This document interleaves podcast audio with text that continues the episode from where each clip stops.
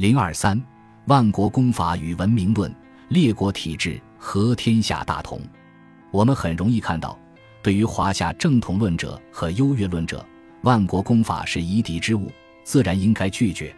他们不考虑万国公法本身的性质和特性如何，而是先看它的产地何在。他们不看它的产生地究竟如何，而是凭着成见和想象来推断它如何。作为传统惯常性思维方式的华夷优劣论，要排斥的不只是万国公法，而是整体上被认为是属于外部的事物。因为在中国之外的外部都属于夷狄和蛮貊之地，就凭这一点，只要是外部的事物。它就先天是恶劣和卑贱的，是不足借用和效法的。万国公法不过是其中的一个例子。在这种状况下，晚清开明人士要求引进西方事物，要求引进和加入万国公法体系而从事的一项工作，就是克服凝固化和固定化了的华夷优劣论思维，克服华夷关系的本质主义思维。他们采取的方式是把华夷优劣论或华夷文明也蛮论相对流动化，认为华夷优劣论不是固定不变的，华不等于或者一劳永逸的就是优和文明，同理，夷也不等于或者是铁定了的劣和野蛮，华夷关系是可变的，华可以成为夷，夷也可以升华为华，在晚清人士看来。中西关系已经不能再简单的用华夷关系或文野关系来判断和对待了。如开风气人物郭宗涛就明确指出，华夏不再是已有的华夏了，夷狄也不再是旧的夷狄，夷狄已经高度文明化了，华夏反而显得不如了。承认和肯定夷狄是文明的，即使不否认华夏的文明性，就为引入西方事物提供了合理性的根据。当然，也使作为欧洲近代之产物的万国公法的引入和运用合理化了。王涛从传统华夷观念本身就具有的可变性和华夷定于理之有无的机能性，批评华夷优劣论思维。他说：“自是有内华外夷之说，人虽谓中国为华，而中国以外统谓之夷，此大谬不然者也。与共划九州，而九州之中诸夷错处。”周至设九父而移居其半，春秋之法，诸侯用以礼则夷之，夷狄之近于中国者，则中国之。然则华夷之变，其不在地之内外，而系于礼之有无也明矣。苟有礼也，以可尽为华；苟无礼也，华则变为夷。岂可沾沾自大，后及以博人哉？王涛根据礼义的实际状况判断华夷之别。这不是一个孤立的做法，它是晚清人士瓦解凝固化的华夷之防，把华夷相对化和机能化的一个基本方式。宋玉人强调，《春秋》确实要求严格区分一下，但它区别一下的方式不是以地理为界限，而是以礼义为界限。经言夷下之变，以礼义为限，不以地界而分。传言降于夷则夷之，近乎中国则中国之。明是因其政教不有礼义，则谓之降于夷；政教改从礼义，则谓之近乎中国。明乎此理，则内齐国而外诸夏，内诸夏而外夷狄之意，一以贯之。晚清中国思维方式发生的重要变迁之一，就是逐渐解构还在被坚持和运用的华夷优劣论。从一方面说，华夷优劣论和华夷文野论。作为判断内外关系的正统观念和尺度，被用来抵制外部世界及其事物，不仅是一些文人学士，就是官方仍非常习惯的称西方国家为夷。如一般所说的帝国推行的洋务，当时官方文件常常把洋务称为夷务。帝国从道光到咸丰和同治三朝有关这方面的事务所纂修的文件汇编，都称为筹办遗物始末。夷无疑是一个鄙视性和歧视性用语。虽然十九世纪六十年代之后，它越来越代表一种虚焦的心理。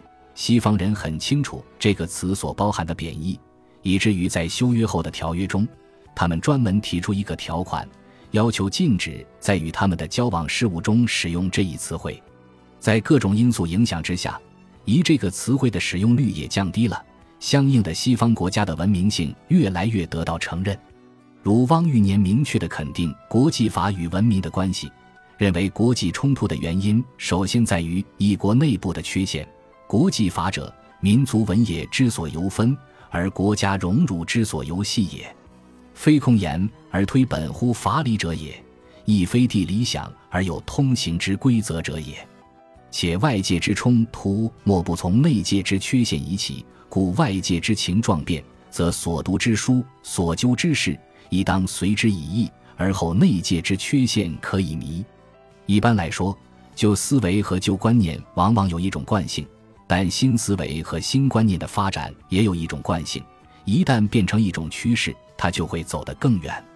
对华夷之防的颠覆，结果又走向了对自身文明的怀疑和批评，并相应的走向了对西方文明的整体认同。具有这种思维方式的较早的代表性人物是梁启超，他颠倒了华夷文也论或华夷优劣论，反过来认为中国世事不如泰西、春秋。尊中国降夷狄，故天王使樊伯来聘节，大樊伯而不与夷之伐中国。夫以今日之势，则将中国而尊夷狄矣。何则？中国将变为夷狄，夷狄将变为中国故也。人皆为地居中，则谓之中国，以舆论之，绝有不然者。夫中者正也，能执中则为中国，不能执中则为夷狄。夫今日之中国，岂若泰西之得民乎？自宰相督抚之于抚州县，无非贪利，残客小民，唯利是事。若以太息教之，公莫弱，信莫弱，学莫弱，义莫弱，商莫弱，是以富国也莫弱，兵强也莫弱，以变为弱国也，可不痛语。可以看出，这是与华夷优劣论完全相反的图像。从对西方的鄙视变成了对西方的全面认同，从自恋变成了对自我几乎是彻底的否定。改变旧的状态与接受新的事物是一个问题的两个方面。思维走到这里，人们问的不再是西方是否文明，而是中国是否文明；不再是如何保持中国自身的事物，而是如何改变自身的事物；不再是中国需要不需要接受外部事物，而是如何接受外部事物。对万国公法的接受已经不是问题了，问题在于为了接受万国公法，必须改变传统的事物，这正是变法论的思维。如意奈简洁明快地说，则必改征硕，易服色，一切制度悉从泰西，入万国公会，遵万国公法，数各国知我励精图治，展然一心，亦引我为友邦。于是持一纸书告各国曰：自今以往，改说一服。愿入万国公会，事事遵公法为谨。然后各国之要求我而无厌者，可据公法以拒之；我之要求各国而不允者，可据公法以争之。向之受欺于各国损我利权者，并可据公法以抑之。一切制度悉从西，则举行新法如反掌。这里所说的变法是整体上的，整体上的变法，也就是全面接受西方的制度。这是十九世纪末期变法派的一种制度全盘西化论。公法是与文明相协调的，单从法律文明上来衡量，中国的法律文明就不再优越了。中国不能享受万国公法的权利，原因不在于外部世界，而在于自身，在于自身的制度不够文明，甚至是野蛮的。至此，解决问题的答案就变成了对中国法律的革新。我们看看下面几段话就清楚了：欲救中国，必入公法；欲入公法，必身主权；欲身主权，必自先变虑历史。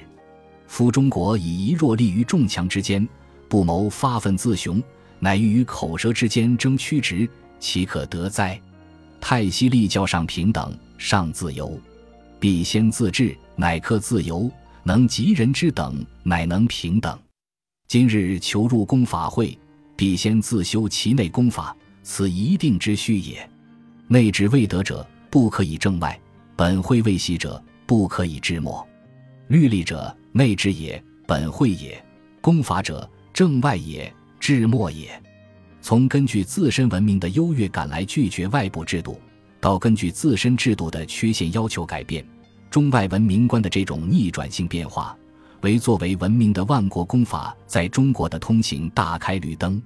结果，对于剥夺了原本文明的中国来说，认同和实践诞生于西方的万国公法过程，就变成了一个重建中国文明的过程。但诡异的是，清末中国人士颠覆华夏中心主义，否认自身的制度，认同西方的制度，却又走向了西方中心主义或欧洲中心主义。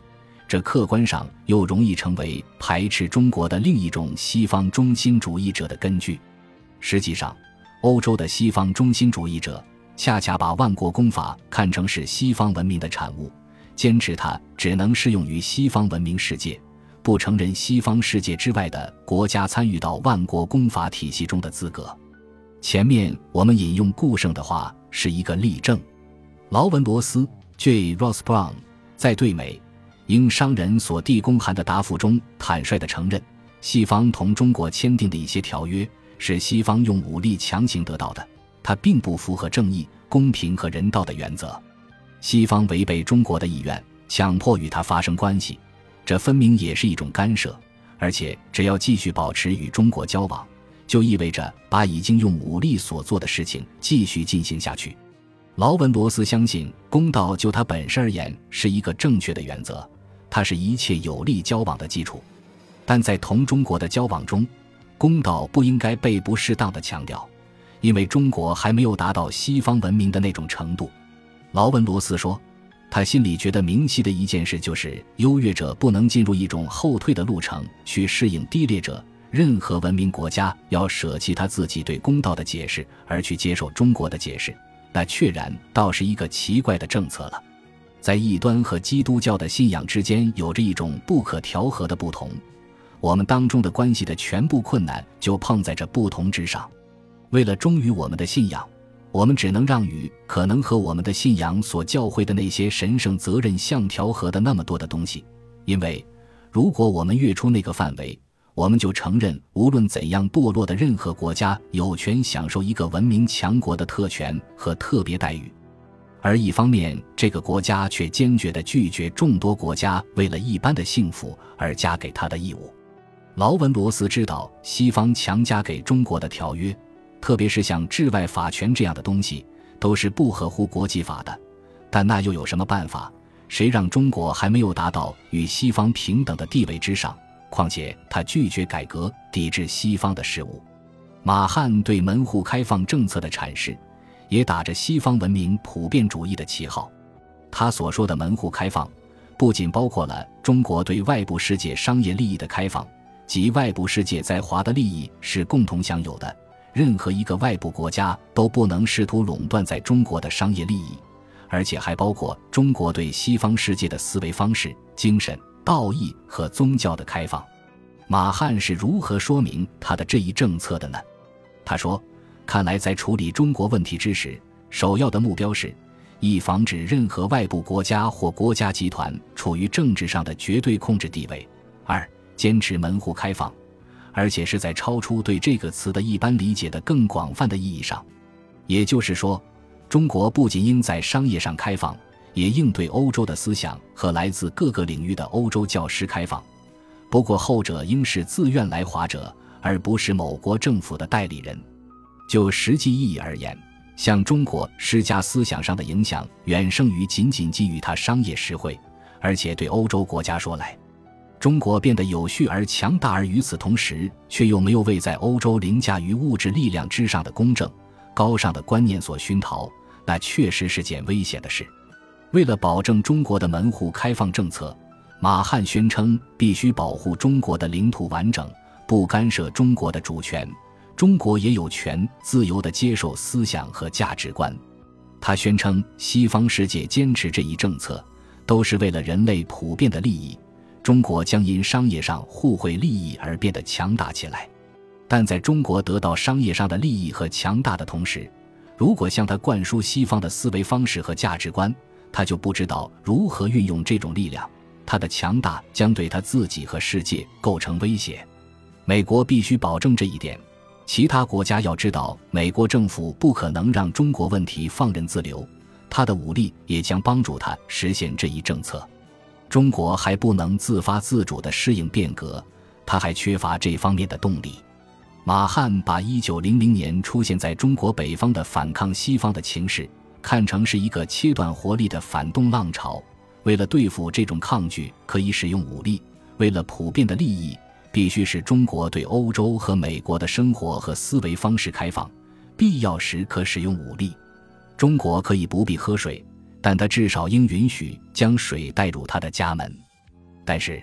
西方人士所看到的只是部分拒绝变革的声调，变革的呼声在中国经历1898年的不幸流产之后，革命的声音已经在扩散。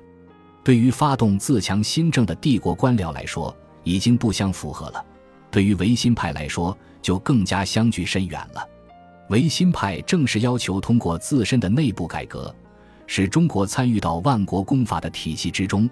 取消西方列强强加给中国的不平等条约，中西文明观的变化与万国公法之间的复杂情调，至此我们差不多清楚了吧？